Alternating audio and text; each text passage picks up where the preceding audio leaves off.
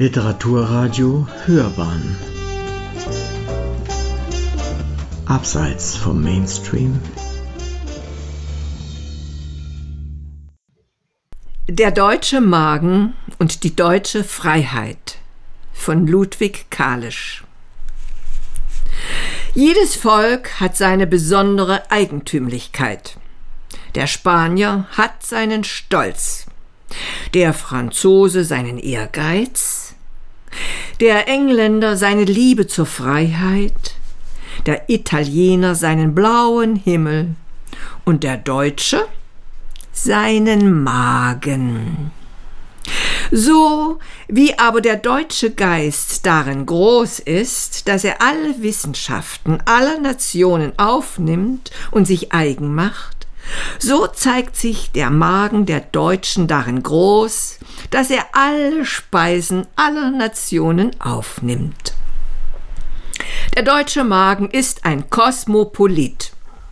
Die spanische Olla, der russische Kaviar, die italienische Macaroni finden in seinem weiten Reiche gastfreundliche Aufnahme und dass er mit Beefsteaks und Puddings, mit Vol au vent, Ragouts und anderen Delikatessen jenseits des Kanals und des Rheins in herzlichem Einverständnis lebt, ist eine gar zu bekannte Sache.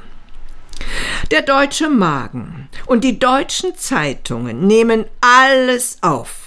Sie können beide die verdaulichsten und unverdaulichsten Artikel vertragen. Dem deutschen Magen war früher jede Heuchelei fremd. Er machte kein Hehl daraus, dass er das Essen um des Essens willen liebte. Auch machte es ihm gar keine Gewissensskrupel, dass man um seinetwegen so viel unschuldige Lämmer und Hammel zur Schlachtbank führte und dass so viel Blut von frommen Ochsen und Kühen vergossen wurde. Der deutsche Magen hielt sich für das absolute Sein. Er kannte weder Zeit noch Raum. Wie die Kunst war auch er sich selbst Zweck genug. Da fällt es plötzlich dem deutschen Magen ein, durch scheinheilige Gründe seine Unersättlichkeit zu beschönigen. Er erfindet die Vereine, damit er einen Zweck für die Zweckessen habe und macht sich so die Humanität zu seiner Köchin. So hat gewiss der deutsche Magen die Vereine gegen die Tierquälerei ins Dasein gerufen.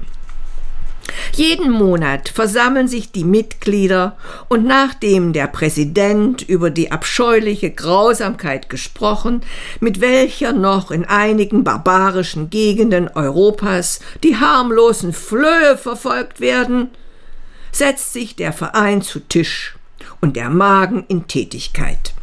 Die Kunstvereine haben auch ihre monatlichen Zweckessen, nicht minder die Krankenvereine, die Sterbevereine, die Apothekervereine und die vielen anderen Vereine, die sämtlich im Dienste des vielbedürftigen, unersättlichen deutschen Magens stehen. Zwölf deutsche Vereinsmitglieder sind nichts anderes als ein Dutzend zweibeiniger Mägen mit unbefriedigten Gefühlen. Der Triumph des deutschen Magens ist aber die Erfindung der liberalen Festessen. Seit einige Deutsche so frei sind, etwas mehr Freiheit zu fordern, seit einige kühne Zungen sich an harthörige Ohren wagen, lesen wir beständig von großen und kleinen liberalen Zweckessen. Wenn zum Beispiel in der badischen Kammer ein mutiger Abgeordneter die Sache des Volkes verficht, wird ihm zu Ehren in Itzehoe gegessen. Und wenn in Breslau ein liberaler Professor abgesetzt wird, setzen sich ihm zu Ehren in Buxtehude hundert Philister zu Tisch. Auf einen liberalen Mund kommen in Deutschland wenigstens tausend Fressmäuler. Und wenn es ein braver Mann mit der Regierung verdirbt, verderben sich ihm zu Ehren 2000 Deutsche den Magen. Ich glaube, Pythagoras war es, der der Wahrheit hundert Ochsen opferte. Der Deutsche setzt die Freiheit über die Wahrheit und opfert ihr ganze Viehherden. Der Zeitungsstil nennt solche Festessen Demonstrationen. In der Tat ist auch nichts so geeignet, den deutschen Regierungen eine klare Übersicht von den Fortschritten des deutschen Liberalismus zu gewähren, als die Register der Schlacht- und Mahlsteuer. Bis jetzt hat der deutsche Liberalismus den Metzgern und Bäckern noch am meisten genützt. Es ist nicht zu leugnen, dass Heroen gern essen. Und der Appetit der trojanischen Helden hat durch Homers ewige Gesänge sogar die Unsterblichkeit erlangt. Die homerischen Helden haben aber immer erst nach dem Kampfe gegessen. Erst wenn ihre Schwerter und Lanzen müde waren, haben sie Messer und Gabel ergriffen. Nüchtern gingen sie zum Kampfe, und erst nachdem sie alle Taschen voll Lorbeeren hatten, erfreuten sie sich des leckeren Mahls. Die meisten unserer deutschen Liberalen aber wetzen lieber den Schnabel als den Säbel. Sie meinen, sie wären schon frei, wenn sie nur ihrem Appetit keine Schranken setzten. Und wenn sie das Sauerkraut im Leibe haben, meinen sie gleich, sie hätten den Teufel im Leibe. Wenn nun in Deutschland jetzt schon so viel gegessen wird, jetzt, da unsere freisinnigen Männer entweder ihre Stimme verlieren oder ihren Sitz in irgendeinem Kerker aufschlagen müssen, was wird erst folgen, wenn Deutschland wirklich frei wird?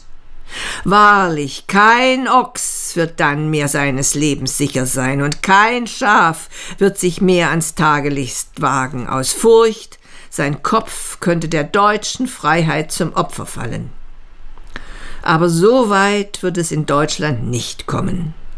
Die deutschen Viehställe sind jetzt die Thermometer, an denen man die Temperatur der freisinnigen Ideen in Deutschland wahrnimmt. Wird das Rindvieh rar? So können die Regierungen gleich wissen, dass sie feinsinnigen Tendenzen mehr Raum gewinnen und demnach die geeigneten Maßregeln ergreifen. Die deutschen Regierungen behaupten, dass der deutsche Liberalismus ein Krebsschaden sei. Das ist nicht wahr. Leugnen lässt sich aber nicht, dass der deutsche Liberalismus sehr stark um sich frisst.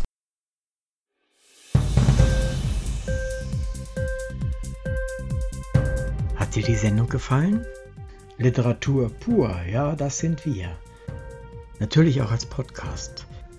Hier kannst du unsere Podcasts hören. Anchor, Spotify, Apple Podcasts, iTunes, Google Podcasts, radio.de und viele andere mehr.